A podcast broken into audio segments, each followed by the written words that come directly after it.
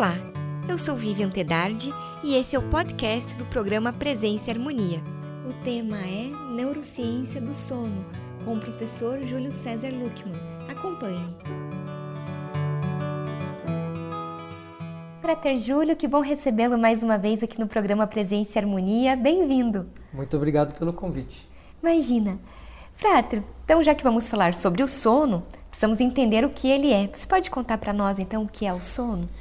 O sono ele é estudado por é, muitas áreas do conhecimento, interessa para psicologia, interessa para medicina, e no caso da, do meu estudo, eu olho muito pelo viés da neurociência. Né? Então, ainda que eu tenha feito medicina do sono, eu não sou médico do sono. Por isso, o viés de toda a reflexão que eu vou trazer hoje aqui é o viés da neurociência de uma maneira específica, apesar de, em alguns momentos, a gente falar um pouco sobre a questão de saúde e tudo mais. Né? Bom, o sono é uma função adaptativa do corpo. É, se você for estudar um pouco e olhar um pouco é, a, a, história, a evolução do ser humano, nós tivemos momentos diferentes com algumas qualidades e algumas questões em relação ao sono que hoje não são mais é, como, como eram no passado, né? Por exemplo, nosso tempo de sono. Mas de uma forma bastante simples, o sono ele é um, um processo fisiológico que envolve também um processo cognitivo e que nós chamamos de processo ativo. Apesar de você estar lá deitadinho na cama, né, você acha que você está inerte, na verdade o teu corpo está fazendo uma, uma, uma, produção de hormônios, nós estamos fazendo toda uma limpeza de, de lixos emocionais do nosso dia. Então o sono é um processo adaptativo, ativo e extremamente necessário para a saúde do ser humano. E nesse ponto, então, qual que é a função, né? Para que, que serve o sono? Quando as pessoas começaram a estudar realmente o sono, é, começou-se a perceber, por exemplo, que o sono tem fases. Uma das fases do sono, que é a fase N3, é uma fase em que o corpo está de maneira atonal. Atonal significa sem tonos, ele está sem movimento nenhum.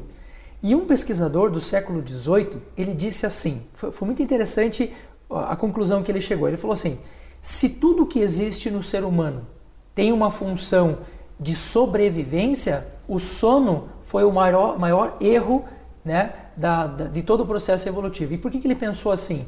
Porque se eu estou completamente inerte e tudo que evoluiu no ser humano evoluiu para proteger o sujeito, esse é o momento em que você estaria extremamente vulnerável. Se você está vulnerável, você não está cuidando da sua vida, né? Então o leão chegaria perto de você ali, né, te morderia, te, te mataria e te levaria embora. Na verdade, desse ponto de vista, é, o conceito está muito equivocado, porque o sono ele tem uma função sim na recuperação do ser humano. Nós temos uma função extremamente importante, por exemplo, é, de fazer toda a desintoxicação do nosso corpo, que só acontece durante o período do sono. Você vai ver que alguns hormônios, como o hormônio do crescimento, ele essencialmente é produzido durante o sono. Então, na verdade, o sono tem sim várias funções, né? economia de energia, seja essa questão da, da limpeza do corpo e assim por diante. Então, em relação à saúde e à própria sobrevivência, o sono ele é essencial. Infelizmente, hoje nós não dormimos mais do jeito que a gente deveria fazer, ou da, da usando algumas dessas, dessas é, chamaríamos isso de leis naturais, né? mas é, a gente também está se adaptando a muita coisa, porque tem muita coisa nova e assim por diante. Né?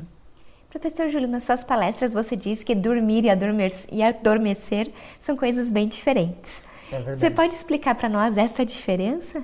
É verdade. De uma forma mais científica, nós é, diríamos que o sono ele está agrupado em dois grandes grupos, o que a gente chama de sono REM e de sono não REM. Nesse sono não REM, nós temos quatro fases, fase N1, N2, N3 e N4.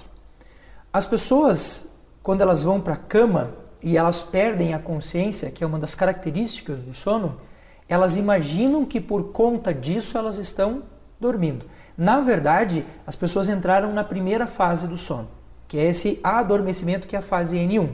Só que, para que eu considere um sono de qualidade, eu preciso considerar que essa pessoa passou por todos os ciclos dessa fase não REM, entrou na fase REM e ele vai e volta pelo menos umas seis ou sete vezes durante a noite. Então a gente precisa ter pelo menos uns quatro ciclos de sono completos para que a gente chame isso de sono. O problema é que as pessoas estão indo para a cama, estão adormecendo, mas não estão dormindo. Me permita um exemplo. É, a maior parte das pessoas tem medo de aranha, escorpião, essas coisas todas, né?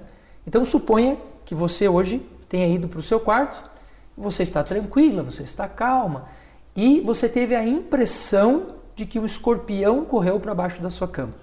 Aí você virou tudo, aquela coisa toda e tal, mas você não encontrou o escorpião. Eu pergunto, você dormiria bem nessa noite? Não. Então você chega a adormecer, você chega a perder a consciência, mas você está num nível de tensão tão grande que você não consegue aprofundar no sono. Por isso, um dos grandes problemas hoje que nós temos é o fato das pessoas não conseguirem adormecer com qualidade, porque esta primeira fase do sono ela vai praticamente determinar tudo dali para frente. Né? Você que é mãe também, tem muitos casos de situações aí na, na, na sociedade em que as mães ficam com o sono extremamente sensível no pós-parto e não conseguem recuperar isso nunca mais. Eu atendo pessoas, por exemplo, que já estão lá com 60 anos e estão com o sono frágil desde aquela época. Então, se a gente não consegue é, uma qualidade nesse início de sono, dificilmente você vai conseguir fazer a segunda, a terceira, a quarta e a quinta fase desse sono. Por isso, adormecer e dormir são coisas diferentes. Você conversa com a pessoa e fala, a pergunta característica, né, que é: você está dormindo bem? Ele fala, ah, estou dormindo bem e tal. Aí você vai conversar com o cônjuge que está dormindo com ele. Ele fala, claro que não. Ele vira, ele esperneia, ele acorda, ele é sonâmbulo, ele ronca, ele isso, ele aquilo. Então, é importante que as pessoas tenham bem clara essa diferença entre entrar no estado do sono, que é o adormecimento, e você realmente dormir de uma maneira que revitalize, de uma maneira que te tra traga saúde e assim por diante. Por isso que a gente faz essa diferenciação. E como funciona o mecanismo do sono? Né, se você pode nos explicar o regulamento neurológico do sono. Sim. Todo processo corporal ele é um processo neurofisiológico. Então tem várias questões que estão envolvidas aqui.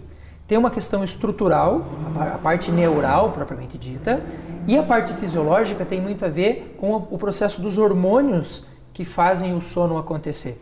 Se você tiver uma desregulação química nesses neurônios, você não dorme. Então, uma explicação rápida, mas uma explicação importante. Você acordou de manhã, começou a produzir energia para você se movimentar, ao mesmo tempo que você está fazendo esse, esse mecanismo, está gerando um estresse físico ou um estresse mental, existe um hormônio específico que também começa a se acumular no cérebro. Chama-se adenosina. A adenosina é um forte indutor do sono. O cortisol é um, hormônio que faz o sono é, já não, não, existir. Você, você acorda quando você tem produção de cortisol. Então você imagine que isso funciona como uma balança química. Durante o dia, a adenosina vai se acumulando, né? Você vai, vai indu, induzindo sono. Durante o dia, o cortisol vai se acumulando. Então, quando tem um, não tem outro. É uma balança química. Uma coisa que impacta muito nesse mecanismo, por exemplo, é a alimentação que nós temos.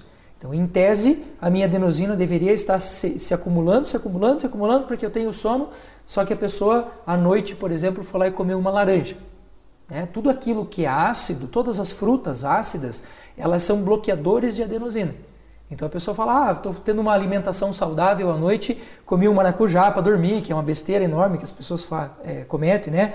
Comi um morango, comi um abacaxi, comi qualquer coisa nesse sentido, tomei um café, que é um bloqueador de adenosina, você não tem esse mecanismo neurofisiológico funcionando. Além desse processo, nós temos outros processos como a questão psicológica. Nós temos outras questões que interessam muito para a neurociência, que são questões ambientais que também impactam no sono. Um exemplo bem clássico. É muito comum na nossa cultura as pessoas pegarem um livro, por exemplo, para ler na hora do sono. Dependendo do que esse livro traz como conteúdo, esse, essa questão é, ambiental de estar na cama, que deveria ser um lugar feito para dormir, e você está atrelando a isso uma leitura, vai chegar uma hora que você vai para o cérebro você vai começar a confundir as coisas. Ou a cama é um lugar de leitura, ou ela é um lugar de sono. No dia seguinte, o sujeito pega um livro para ler e começa a ficar com sono. Porque essas funções ambientais para o cérebro, ela se a ancoragem desse processo aconteceu de uma maneira equivocada. Então, são várias questões que influenciam o sono. E todas elas são interessantes para que você tenha uma, um sono de qualidade. Então a gente pode dizer que a excelência do sono está, ligado, está ligada à qualidade de vida do ser humano? E vice-versa. Tanto o sono impacta na qualidade de vida, quanto a qualidade de vida impacta no sono. É uma via de duas mãos. Né? O sono, durante o processo do sono, nós produzimos alguns hormônios, como é o caso da melatonina que hoje em dia as pessoas têm usado de maneira muito artificial. Então o cara vai na farmácia, compra melatonina e toma, o que não é uma coisa é, necessariamente indicada se não for sob orientação mesmo do médico, né? Porque você quebra todo um processo físico natural ali da pessoa. Então, à medida que você vai melhorando a sua qualidade de sono, inevitavelmente você vai começar a ter uma qualidade de vida muito melhor. Porque, por exemplo, Durante o sono, você produziu a melatonina, a melatonina ajudou você a desintoxicar o seu cérebro e você passou a produzir durante o dia a noradrenalina porque o seu corpo está bem. A noradrenalina permite você ter foco, a noradrenalina permite você aprender, aprend, eh, permite você ter uma memorização melhor. Então você passa a ter um impacto direto do sono na qualidade de vida. Evidentemente que se você tem uma vida de qualidade, o teu sono tende também a ser muito melhor. A pessoa dorme no horário que deve dormir, né? Então, uma coisa influencia a outra diretamente. Então, é um ciclo, né? Uma via que, que a gente sempre diz que é de duas mãos. E de que maneira a vida moderna nos afeta e como isso também afeta o sono? Você comentou ali que tem algumas questões da vida moderna em relação ao ambiente, por exemplo, né? Uhum. Não sei se seria nesse sentido. Sim, com toda certeza. Existe um pensador chamado Jean-Jacques Rousseau, ele é um pensador ali do século XVIII, né? um dos grandes é, fundamentadores, por exemplo, da Revolução Francesa. E o Jean-Jacques Rousseau ele diz o seguinte: o ser humano é um dos poucos seres, dos seres que nós temos na natureza que precisam aprender a viver. Só que essa, essa característica de a gente conseguir aprender a viver, ela também é uma faca que corta dos dois lados, porque eu posso aprender a viver muito bem e eu posso aprender a viver muito mal. Você não vai, por exemplo, alterar o ciclo de sono de uma galinha. A hora que deu horário de sono, ela vai dormir ponto, acabou. O seu gato, o seu cachorro, se eles estão com vontade de dormir, eles vão dormir. Só que o ser humano, como ele tem essa opção de vida, hoje nós estamos, por exemplo, trocando o dia pela noite. É, e, e, isso, essa vida moderna, ela tem um impacto muito grande, por quê? Porque o sono ele não está ligado só com a quantidade de sono que uma pessoa tem. Você pode, por exemplo, ter uma experiência de dormir 12 horas seguidas e acordar moído no dia seguinte, porque não é só a quantidade de sono que interessa. Então, a iluminação do quarto em que a pessoa está impacta no sono, é, a quantidade de eletromagnetismo que você tem no quarto com celular, com TV, com computador, que aliás foi tema de um outro vídeo nosso da neurociência, né? Ele tem impacto, a hora que você vai dormir tem impacto. Só que as pessoas elas não dão muito, é, não, não, se dá muita bola para coisa que não tem impacto na hora. Aquela coisa assim, tá doendo, preciso tirar. No caso do sono ele não dói. Né? Então são essas pequenas alterações que você vai fazendo durante o dia e que vai indo, vai indo, vai indo, vai indo. Chega uma hora que o teu corpo diz, não, eu preciso parar. Aí você começa a ter situações assim, como as doenças de forma geral, né? As pessoas sempre imaginam que a doença sempre é uma coisa ruim, ela sempre tem uma conotação ruim. Na, na verdade, algumas doenças são reações corporais para dizer para o indivíduo, pare, porque você não está parando sozinho, então eu vou travar você, vou adoecer você para que você passe a ter uma vida mais interessante. E isso é muito real, porque eu recebo muita gente na clínica que depois de passar por uma patologia é que começa a se cuidar. Né? Começa a cuidar com gordura, com sal, com açúcar e com a questão do sono. Uhum. Então, a vida moderna, a gente não vai simplesmente dizer para a pessoa não viva mais nesse mundo, que seria uma besteira enorme. Mas eu preciso, mesmo dentro desse contexto, me autorregular. Porque se eu não me autorregulo, inevitavelmente a gente vai ter problemas. E também que relação a gente pode comentar sobre esse nosso sono noturno e o metabolismo, né, para melhorar o funcionamento do nosso metabolismo. Então, o mecanismo do sono, ele está atrelado, o aparecimento do sono, ele está atrelado a duas condições biológicas ou ambientais que são muito importantes. A questão da luz, que nós falamos agora, e a questão do eletromagnetismo. Então, imagine a cena. Você tem o Sol, o Sol está influenciando a Terra, pelo menos metade do planeta Terra está recebendo essa, essa insolação e a outra metade não está recebendo. Nós temos uma glândula logo atrás dos olhos aqui, não é para ninguém decorar nada disso, mas se você quiser pesquisar, você tem um nome, se chama núcleo supraquiasmático. Esse núcleo ele é influenciado por essas duas energias eletromagnéticas que a luz também não deixa de ser uma energia eletromagnética, né? E quando você tem um excesso de luz no momento em que você deve, deveria dormir ou um excesso de eletromagnetismo, o que, que esse núcleo entende? Que nós não estamos em condições de dormir. Então, se você não regula essas duas condições ambientais, você não tem uma boa qualidade de sono. E como tudo no corpo funciona com hormônios, quando você desequilibra essa balança, automaticamente você mexe com questões como é o caso do metabolismo, por exemplo. Você veja que o caso de, de, de pessoas que têm problema com peso, né? O sujeito ou ele engorda demais ou ele emagrece demais. Uma das primeiras perguntas que o médico deveria fazer é: você está dormindo bem? Porque isso movimenta, mexe muito com o metabolismo do corpo. Então, literalmente hoje, quando as pessoas me buscam para fazer o coaching de emagrecimento, uma das coisas que eu bato extremamente forte é: você tem que dormir melhor. Não adianta você regular a alimentação, não adianta você ter exercício físico. Se você não tiver boa qualidade de sono, você vai continuar engordando. Porque o corpo ele entende, numa situação em que você não está dormindo, é como se você estivesse se defendendo lá do escorpião, do leão e assim por diante. E todo o processo defensivo faz com que o corpo acumule energia. E você veja, nesse processo o teu metabolismo começa a fazer você engordar cada vez mais, engordar cada vez mais, ou então o contrário. Né? Essa disfunção pode fazer a pessoa ir ficando magrinha, magrinha, magrinha, magrinha. Por quê? Porque o corpo entende que, que, ele não, que não é necessário energia naquele momento. Então tem um impacto muito grande sobre toda a fisiologia do corpo, especificamente e especialmente sobre o metabolismo, é absurdo. E você pode explicar para a gente o que é polissonografia? Sim, a polissonografia é um exame que nós fazemos para detectar algumas questões que acontecem durante o sono. Para uma pessoa fazer uma polissonografia, normalmente o sujeito vai para uma clínica especializada, né? nós colocamos vários eletrodos no corpo inteiro da pessoa, movimentação da boca, movimentação dos olhos, movimentação do ventre, movimentação das pernas, tudo isso interessa para uma polissonografia. E o resultado final da polissonografia, polissonografia, ela indica como é que está a qualidade de sono dessa pessoa. É claro que sair da sua casa, dormir cheio de fios, isso tem um impacto. Mas mesmo com todas essas, essas condições artificiais, a polissonografia, ela é, um, é o exame da polissonografia, ele é muito preciso. E ele indica, por exemplo, quantas vezes a pessoa está respirando, se a pessoa ronca e isso tem impacto no sono, se os ruídos do ambiente interferem no sono. Então é um exame que vale muito a pena a gente fazer. Não é um exame absurdamente caro, né? um investimento, evidentemente, você não vai né, com 10 reais fazer um exame como esse, mas é um exame que dá um indício muito importante de como, é, como o sono da pessoa está funcionando. Não é o único, mas é um dos mais completos hoje. E é verdade que as pessoas estão dormindo mal hoje em dia?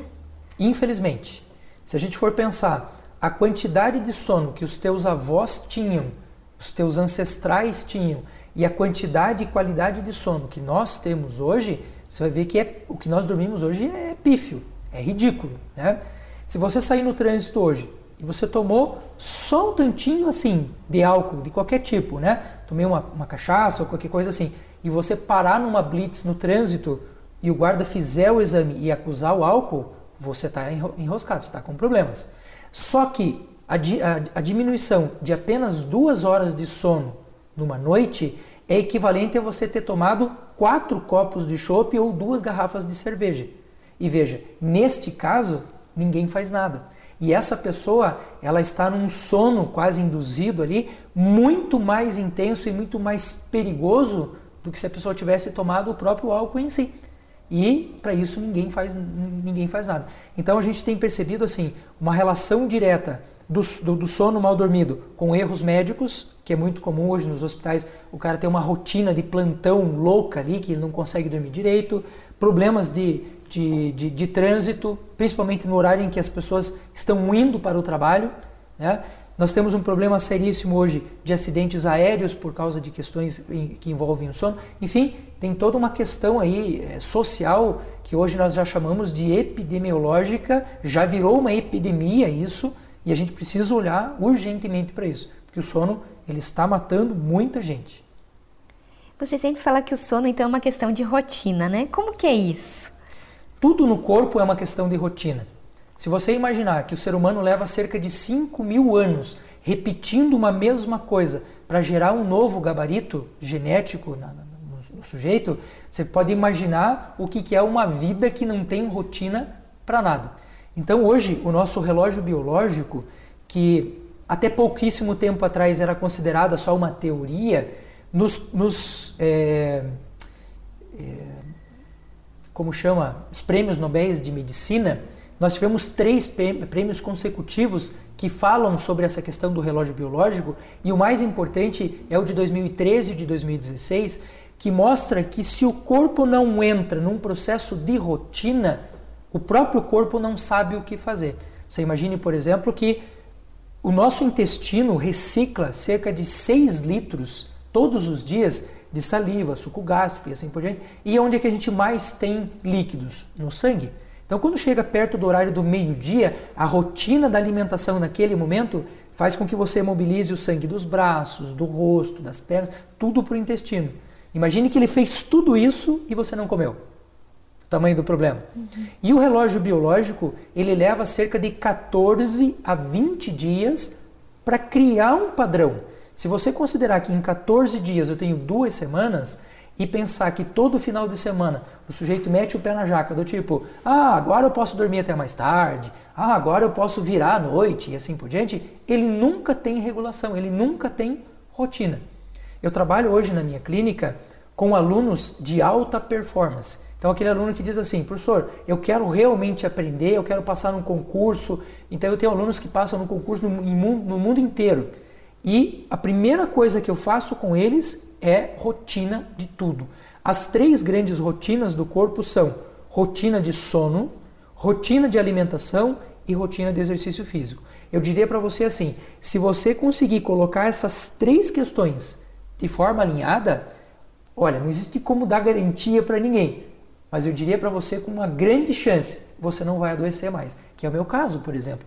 Eu estou neste ano completando nove anos da minha, do meu último resfriado. Eu mantenho o meu peso do jeito que ele está, entre 78 e 78,5 há 15 anos. E eu não deixo de comer as coisas. Você pode imaginar, ah, a vida do Júlio é muito higienizada. Muito pelo contrário. Eu como gordura como todo mundo, claro que não, não abusando de nada. Eu não tiro o corinho da galinha, eu como aquela graxinha da picanha. Mas só que o meu corpo está tão alinhado que essas coisas não têm tanto impacto. É por isso a rotina do sono ela é extremamente importante. Então, ah, mas eu durmo pouco, eu trabalho, eu estudo, eu não sei o quê. Mas esse pouco tem que ser dentro de uma rotina extremamente militaresca, rígida, porque é assim que o corpo entende. Bom, e aí quem sofre de insônia, né? Quais são os problemas então que elas podem ter por conta da insônia? Principalmente os problemas de ordem física e emocional, porque os hormônios que, que regulam a emoção ah, nós temos aqui uma, uma tríade né, de hormônios que nós chamamos de senado. Serotonina, noradrenalina e dopamina. São os três hormônios, existem outros, mas esses, esses três são os, os, os principais para que você tenha uma vida emocional estável. E eles dependem quase que exclusivamente de uma boa alimentação e de, um, de uma qualidade de sono bem dormido. Então, quando uma pessoa está sofrendo de insônia, ela tem que procurar o médico. Porque eu, eu caracterizaria a insônia num nível de gravidade, por exemplo, de uma doença cardíaca. Ela é tão importante para a manutenção da vida quanto a pessoa tem um problema de coração, quanto o sujeito ter desenvolvido um câncer, por exemplo. Né? Então, a, a, a, insônia é algo que tem um impacto direto na vida da gente em quase todos os sentidos. Eu gostaria, se, se você me permite, fazer indicação para o público de um livro uhum. que é muito legal, é muito simples, é muito fácil de ler e você encontra ele com facilidade na, nas livrarias, porque ele mostra um pouquinho, a, ideia aqui, né, receitas para dormir bem, ele mostra um pouquinho de, de como é que a gente pode ir melhorando a nossa qualidade sem às vezes até entrar em questão de medicação, por exemplo. Né? É um livro bem legal. E me diz uma coisa, tem assim, né, uma, um horário correto para a gente dormir, uma quantidade de horas corretas para que a gente possa dormir? Teria. Né? O mundo moderno não nos permite mais que a gente tenha um horário correto, né? Mas assim, o ideal é você sempre pensar essa transição, essa, é, o geoposicionamento da Terra, né? Quando você entrou no, no exercício ali de, de, de, anoitecer, nós já estamos qualificados para o sono. Em tese, o ser humano adulto ele deveria dormir com qualidade pelo menos umas 6 horas. Se você quiser ter uma qualidade e ainda assim você não ter sonolência no dia seguinte, depende de pessoa, de varia de pessoa para pessoa. Mas a gente tem um meio termo entre 7 e 8 horas. O problema é que essas 7 ou 8 horas elas não podem ser dormidas de qualquer forma e em qualquer lugar. Se eu dormir, por exemplo, da meia-noite ao meio-dia do outro dia, eu dormi 12 horas. Só que dentro do período qualificável do sono, que vai entre 8 horas da noite e 5 horas da manhã, eu dormi, na verdade, ali pouca coisa, 5 horas. Então, esse período, mais ou menos de 8 horas, ele é um período que é uma base, mas varia muito de pessoa para pessoa. Se você pegar a questão de idade, também varia. Uma criança recém-nascida, ela tem ciclos concêntricos de sono e, a, e, a, e acorda durante o dia que variam na casa de sete ciclos por dia. Então ela tem sete períodos de sono, sete períodos de vigília. À medida que essa criança vai crescendo, perto de um ano de idade, ela já está muito mais estável. A gente trabalha muito com a questão da regulação do sono lá na clínica e as mães se assustam hoje em dia quando eu digo, por exemplo, que uma criança pode dormir de 10 a 12 horas durante a noite sem acordar com 35 dias de vida. Porque o que, que acontece hoje em dia? A mãe levanta 5, 6, 7, 8, 9 às vezes, vezes por noite. Aí o que, que acontece? Tem um impacto na criança, evidentemente, mas o impacto maior é no adulto. Então essa criança, se ela tem o seu sono regulado, perto de um ano de idade, ela está dormindo um período noturno de 10 horas e durante o dia dois pequenos ciclos. Um perto do almoço, o outro ali no finalzinho da tarde. Perto de 4 anos de idade, nós temos um sono noturno e uma sonequinha durante o dia. A partir dos 5 ou 6 anos, essa sonequinha ela já não é mais tão necessária, apesar de ser indicada, porque é muito gostoso dar, tirar aquele soninho depois do almoço, né? Mas varia muito de pessoa para pessoa. Perfeito, Prétor. Agradeço muito suas contribuições conosco hoje até uma próxima oportunidade. Muito obrigado pela possibilidade de estar aqui. Imagina, eu que agradeço. Concluímos assim mais uma edição do programa Presença e Harmonia. Para acompanhar os nossos programas em vídeo e áudio, visite o portal da MORC no endereço www.amorc.org.br. Em nome da MORC GLP e de toda a nossa equipe de produção, queremos agradecer o prestígio de sua audiência. Paz profunda!